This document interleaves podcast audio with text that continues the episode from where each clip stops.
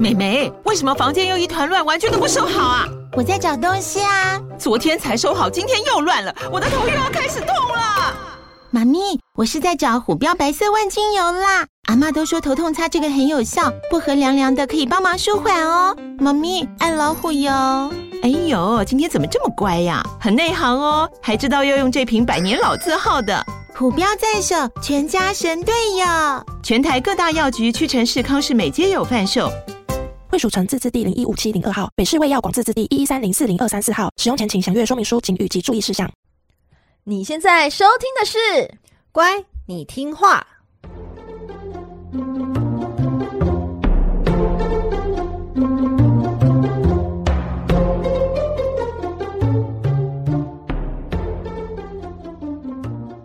每集介绍一幅名画加一则故事，从故事的关键找出欣赏艺术的线索。只要听懂故事，就能看懂名画。现在跟着我们一起乖乖听话。So for the Vicky。大家好，我是葵花子。嗨，我是佩锦。欢迎收听《乖，你听话》。Hello，各位小乖乖们，你们好吗？每集介绍一则故事及一幅名画，希望你听懂故事就能够看懂名画。上个礼拜啊，最大的事情就是我和佩锦都去打了 AZ 疫苗。哎，佩锦，我跟你说，所以呢，机关署认证我们是同一批年轻人，以后你休想叫我阿姨。哎呀，好啦，那我不叫你阿姨，我叫你。呃，老朋友，shut up，shut up，就是老朋友，这样 OK，伶牙俐嘴，OK，好，那年轻朋友打完 E A Z 有什么副作用？哎、欸，其实我觉得我的副作用应该跟大家都差不多，就是会有点，就打的地方会有点肿痛啊，然后有点微发烧。但其实我觉得我打的时候是蛮紧张的，即使就是我爸爸妈妈他们都打 AZ 的，也没有怎么样，但我就是很紧张，紧张到呢发生了一些。呃，需要忏忏悔的事情，好，发生什么事 需要忏悔？快来跟我说一下。对，这件事情，目前只有我跟我朋友知道，现在小乖乖都知道了。呃，好，那我跟大家分享，但是不要不要张罗出去好不好？就是呢，我那时候打得太紧张了，然后我是在那种活动中心打的，就我就打的时候太紧张了，然后打完之后呢，回到那个活动中心的椅子坐下来，那我朋友就说：“哎。”你怎么打完还送水啊？就打完了疫苗还送水，怎么那么好？这个活动中心真好。我说对呀，这里还送水耶！我就拿打开来就喝了一口，突然发现周围的人都没有水。嗯，那你的水从哪里来的？没错，从哪里来的？这时候我就开始很惊慌，你知道，重点是我已经喝了一口了，然后就默默看到远方刚刚帮我咨询的医生。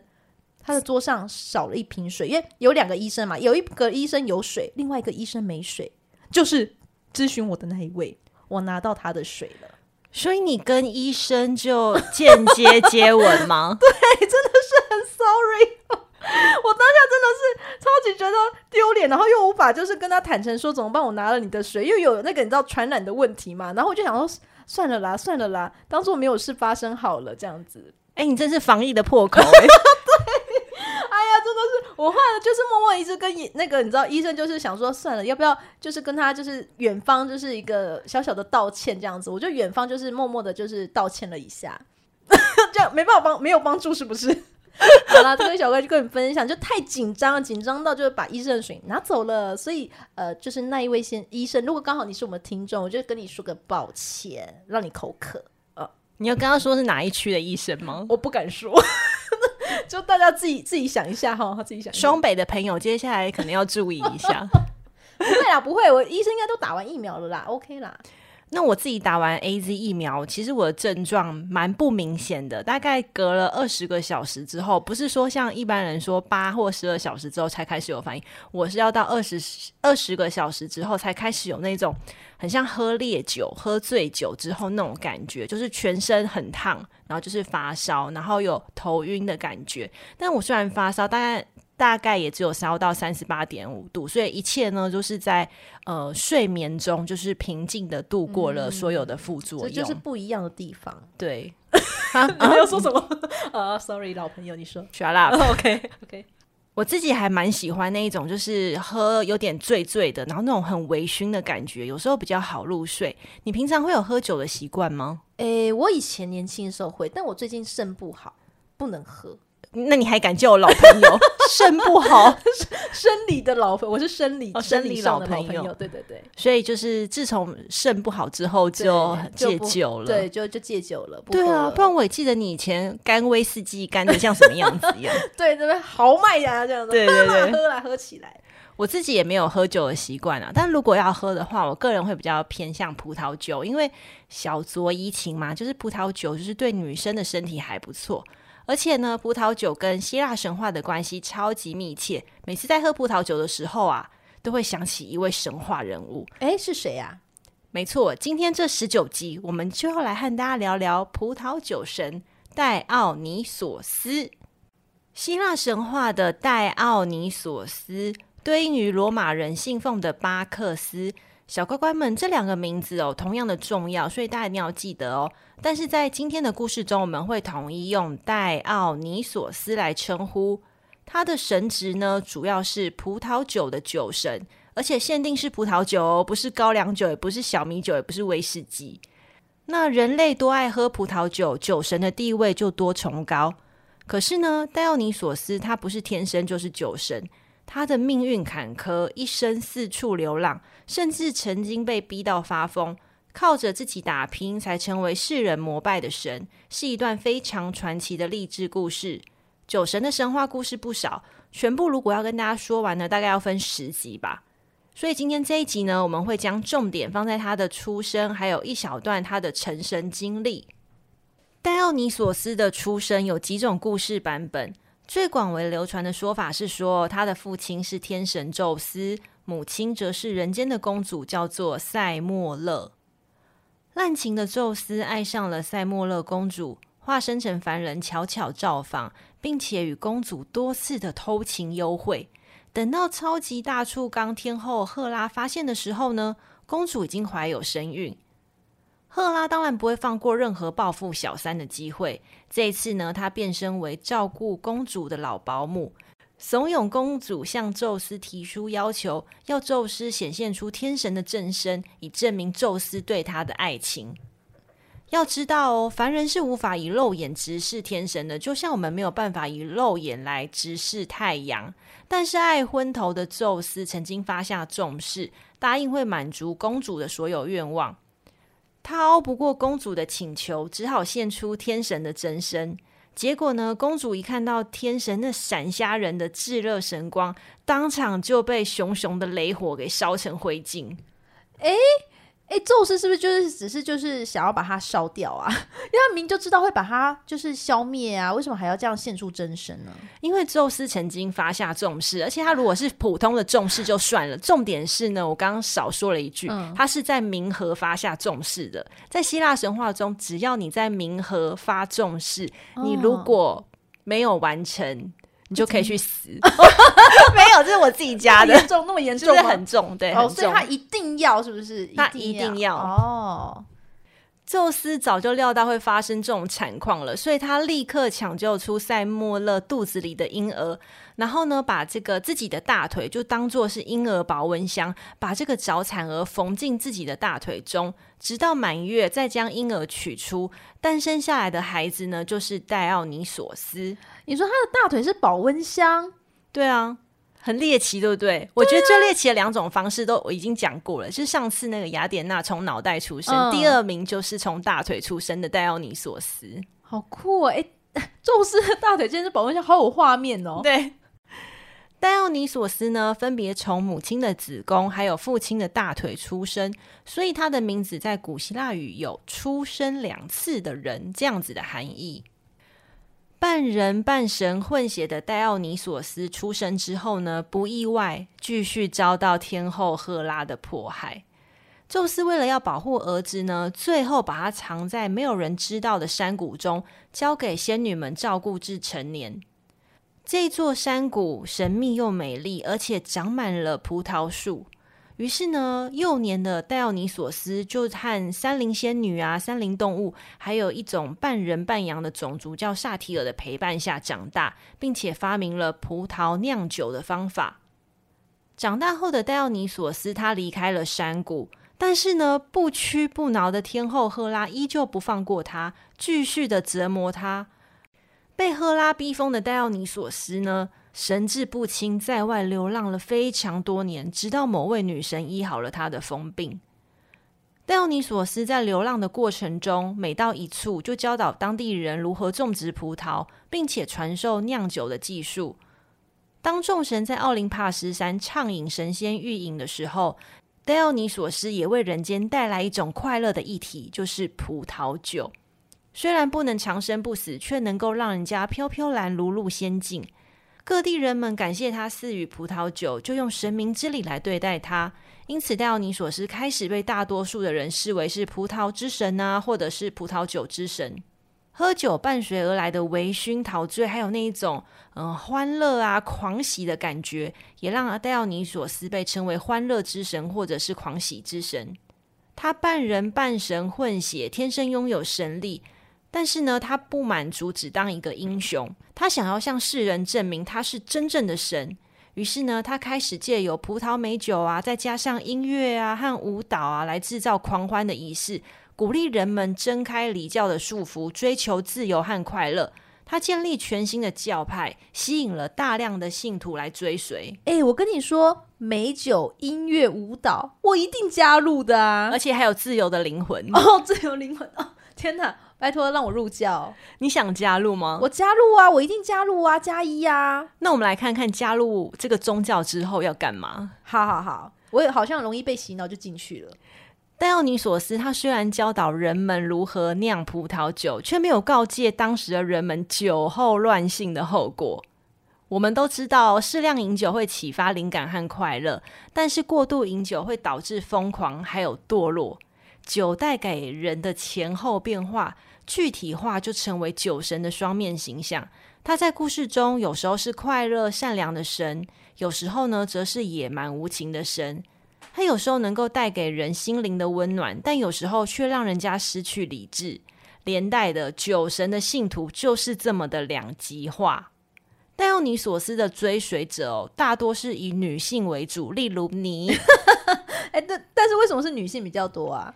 可能是他长得很帅啊，还是是因为？因为我在想说，会不会就是因为以前的女性比较活得比较压抑，所以对于她就是女生追求自由来说是非常重要的。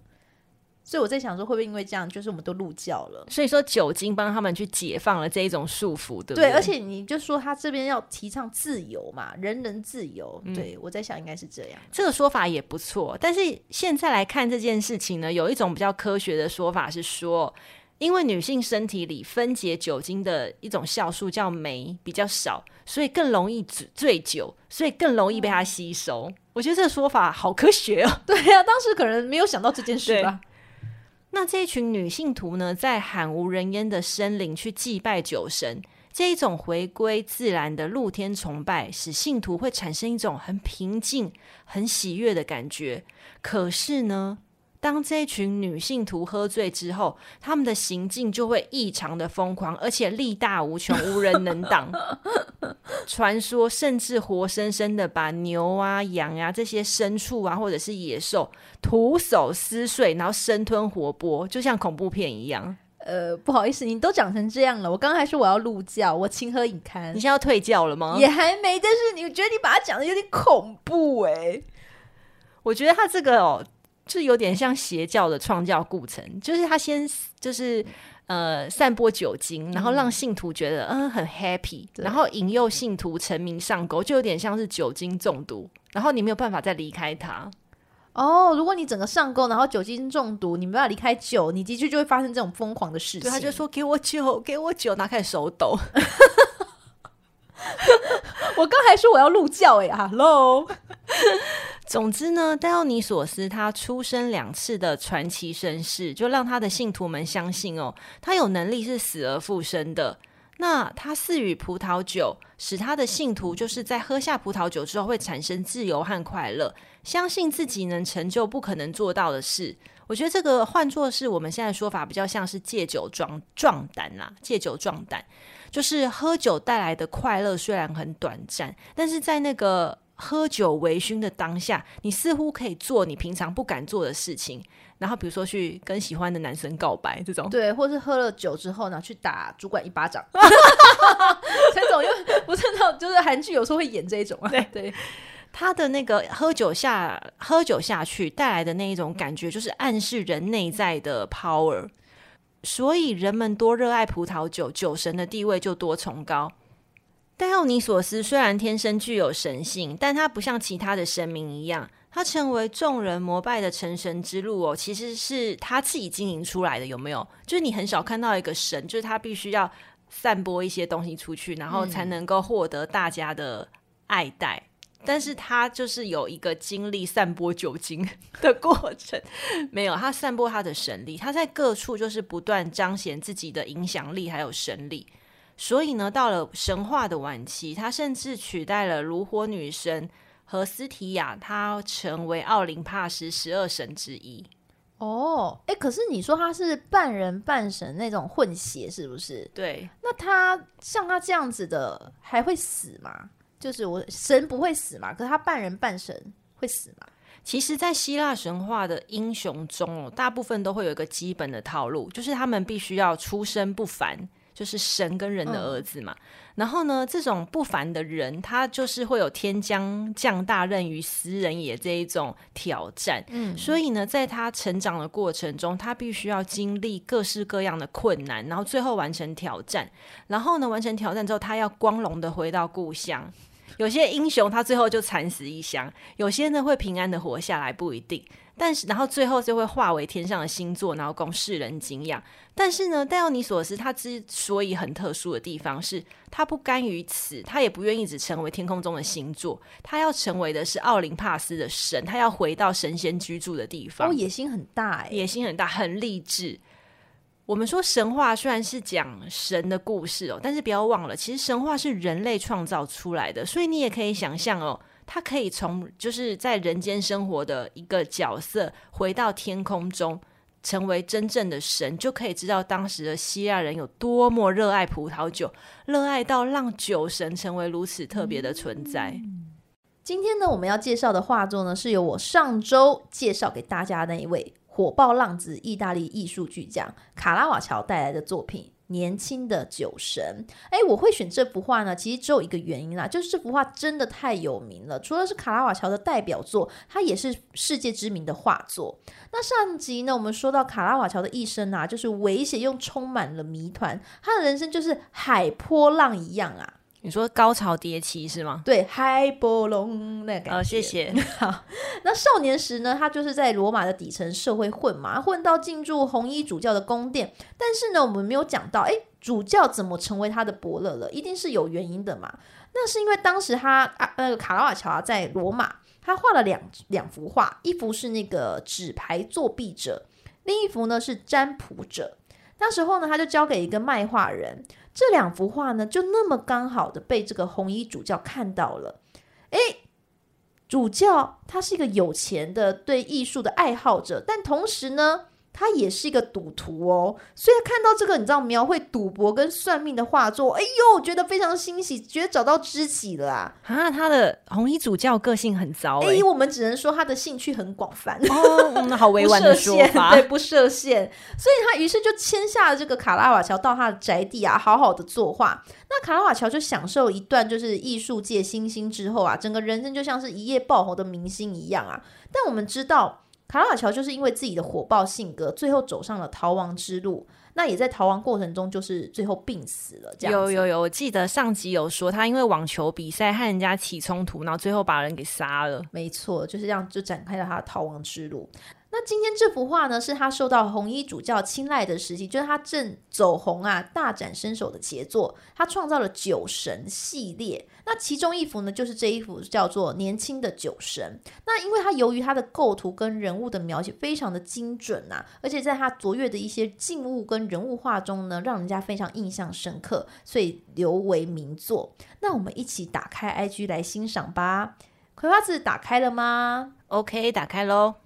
好，那首先你看到这幅画呢，就展示了一个非常年轻的酒神，他肉感丰腴的脸呐、浓密的黑发，戴着葡萄啊和藤叶编织的头冠呐、他诱人的肉体勉强好像遮住了一些布衣布哈、哦，那一面呢，他的手把玩着那个黑色的腰带，他有点慵懒的眼神，好像流露出一点情欲感，挑逗着我们。那我们看他前面呢，有个那石桌上放着一大碗的水果和一大瓶的红酒，而他左手呢，就是你知道盛满了这个高脚杯的红酒，来，他的眼神就在跟大家说：“哎呦，来哟，一起来共饮吧。”那这一幅画呢，就是他当时你知道红衣主教很喜欢的什么享乐主题，但其实他绘制这幅画的时候，卡拉瓦乔其实正在生病，所以你可以感受到他画中这位酒神。没有那种神采飞扬，而是反倒是我刚刚说的有点慵懒，有点憔悴，甚至有人觉得有点神情倦怠。那如果你看过卡拉瓦乔其他的画作的话，你会觉得这这位画中的酒神面孔非常的眼熟哦。真的吗？他是谁呀？其实这位画中的模特呢，可能实际上是卡拉瓦乔的学生和情人，他是马里奥·明尼迪。他曾经在卡拉瓦乔的作品中，呃，像是音乐家啊和一篮子水果的男孩这些作品中，就担任模特。那据说呢，卡拉瓦乔他一生呢没有和任何女性恋爱过，所以他的画作呢，就是感受到男性是比较有肉感、有情欲的。因此有人觉得他是双性恋者啦。那当时呢，就是卡拉瓦乔他画作呢，也经常以酒吧。为场景来做一个描绘对象，所以他其其实吼很常把宗教啊或这种神话类的故事的内容，就是把它移植到自己平民的事件的生活中。那其实我们这幅画，我们还可以注意到一些非常隐喻的细节哦。来，我们来注意看看哈。我们先看到那一那一盘大水果，那个水果呢，你看远看觉得哦好丰富，但你近看发现，其实水果就是有一些是腐烂的，叶子是枯萎的。卡拉瓦乔其实最喜欢描绘这种生命稍纵即逝的主题，所以你看画面中就是有穿了华服啊、品尝美酒的酒神呐、啊，但是我们可以感受到就是时间跟死亡这种哀愁。而且你看水果盘中那个石榴是不是熟透裂开了？那石榴其实是象征这种纯洁的果实嘛，这里有可能就暗示就是说，哎，少年其实已经失去了纯洁了。嗯，这个这个你之前也有讲过类似的，对不对？就是那个花瓶啊，哎，对，花瓶象征的是女性的贞洁。如果花瓶啊，或是 on 破掉的话，嗯，就代表女性破处。对对对，没错。所以很多人就是画女性的时候，都会给他们拿一个非常美好的花瓶这样子。那再来呢，我们还可以注意到一个细节哦，你有没有看到他端着那一杯酒，他的手的他的指甲？其实他的指甲是藏着污垢的，有点黑黑的。其实这边的话呢，其实可以感受到说，他其实是找这个模特。当然呢，他把这个原本画的是酒神嘛，但是他加入了自己比较平民这种感觉，所以他就加入一点人性跟人类的平实感进去，这就是一个细节。但其实这作品哈，其实曾经被人们完全的遗忘，是直到一九一三年呢，他在那个。乌菲兹美术馆的仓库重见天日，但当时由于画面整个受损的非常严重，所以做了一个大量的修补。在这幅画被修补之后呢，艺术学家发现了卡拉瓦乔竟然把自己画在了酒瓶上面，是真假的？在哪里？你你在左左边，你有没有看到那一瓶酒？你说那个很大的酒瓶，对对，不是他手上那一瓶，在旁边、嗯、左边那边，然后把它放大看，是不是有一个小人头？你要放很大，哎，千万不要吓到。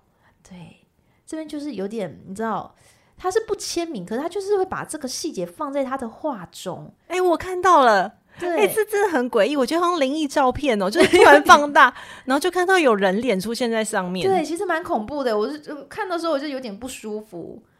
但是其实这幅画，我觉得这是他。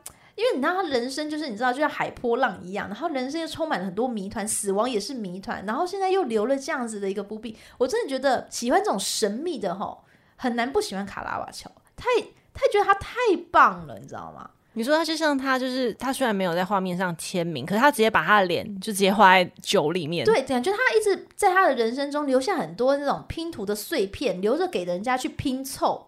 的那种感觉。还有像上集那个蛇发女妖梅杜莎，她也不签名，然后直接把人家梅杜莎的脸画成自己的脸。哦，对对对对对对对，所以到处都可以看到她的脸呢。哦，所以流芳百世。OK，那这幅画呢，年轻的酒神呢，现藏于就是佛罗伦斯的乌菲兹美术馆。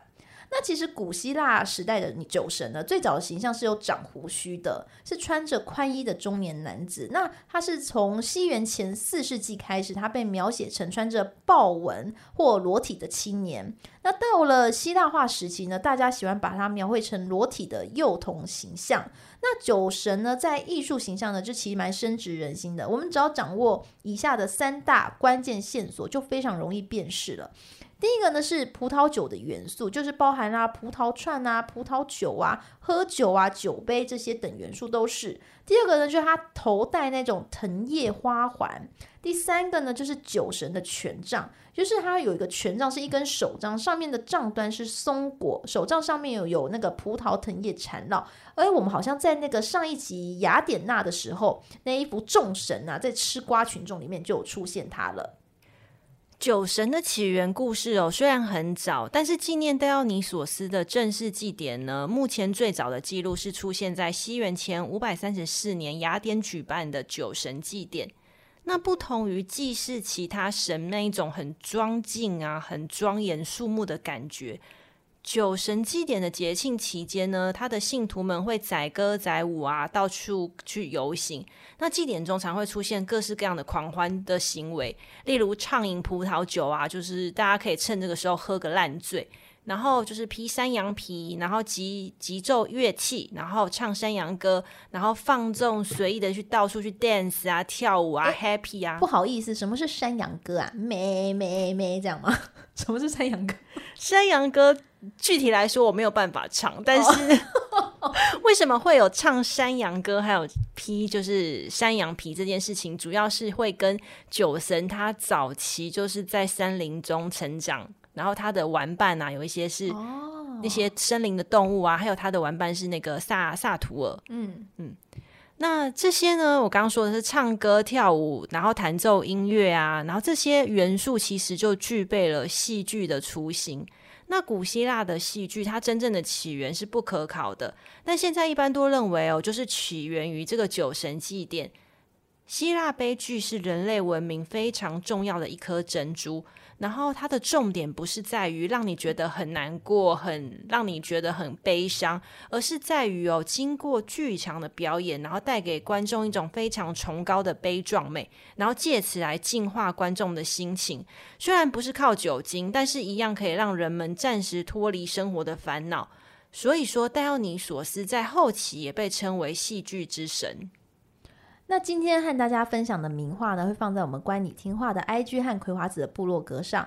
哎，请大家在 Apple Podcast 帮我们按赞哦。如果你想跟我们说说话，或有任何建议的话，都可以在 Apple Podcast 上面留言，记得帮我们按赞五颗星哦。这里呢，有一位蒋华珍啊，他就留言说：“哎，听故事学艺术的最佳选择啊，两位主持人对话超有趣的，原本觉得难懂的西洋艺术都觉得超有趣的，谢谢你，华珍，谢谢你。”还有一位呢是 Brenda，他说：“哎，值得鼓励，非常有创意质感的希腊神话故事及名画的介绍，很喜欢两位女生透过有声互动的连结来介绍希腊众生。谢谢你，Brenda，谢谢 Brenda，还谢谢华珍哦。那下周二呢就是中秋节了，我们先预祝小乖乖们中秋节快乐，哎，中秋佳节愉快哦。我们这边要特别谢谢一位超级有才华的小乖乖。”就是那个上周喝蛇汤的布丁太太。啊，布丁太太，她怎她她她她怎么了呢？她真的非常有才华哎！她说她把我们就是第三第十三集那个戴安娜的恋爱故事，就是你讲那一幅弗拉戈纳的《戴安娜与恩底弥翁》，她居然把那一幅画，她做成了月饼礼盒，然后寄给我们。当然里面有月饼啊，不是只有寄盒子。太太惊人了吧！他真的很喜欢这幅画吗？哇，那。他那个盒子真的很美，他完全手工去就做哎，然后印上我们的节目名字。哇，布丁太太一定是我的脑粉，呜 呜，谢谢你，布丁太太，好感人哦。那我们就放在 IG 的限动上面，跟大家分享，对，跟大家分享一下，真的很厉害，很厉害。那如果你觉得我们节目不错的话呢，愿意给我们一些创作上的赞助跟鼓励的话呢，你都可以就是给我们。给我们，尽量的给我们。那欢迎大家追踪我们的 IG 啊，IG 部和部落格以及赞助连接，我们一样都放在本集的 Podcast 资讯栏中哦。哎，下一集就是二十集嘞。其实我还觉得第十集离我们没有很遥远，怎么转眼又要到二十集？对啊，我还以为已经一百集了，以为已经过很久了。那二十集呢？我们嗯也没有什么特别企划，我们就是特就是继续介绍酒神，然后我们就想要来介绍一下，像这样一位疯癫的男子，然后你知道女性众又这么多。但是他的心里有真正爱过谁吗？这是一个问号。对啊，而且他如果一直在制造葡萄酒，他自己也在喝的话，这样醉醺醺的，能够爱上谁呢？感觉就是繁华落梦一场空哦，有可能。好，那就请大家下周四继续收听哦。这个频道是乖，你听话，我们下集见喽，拜拜，拜拜。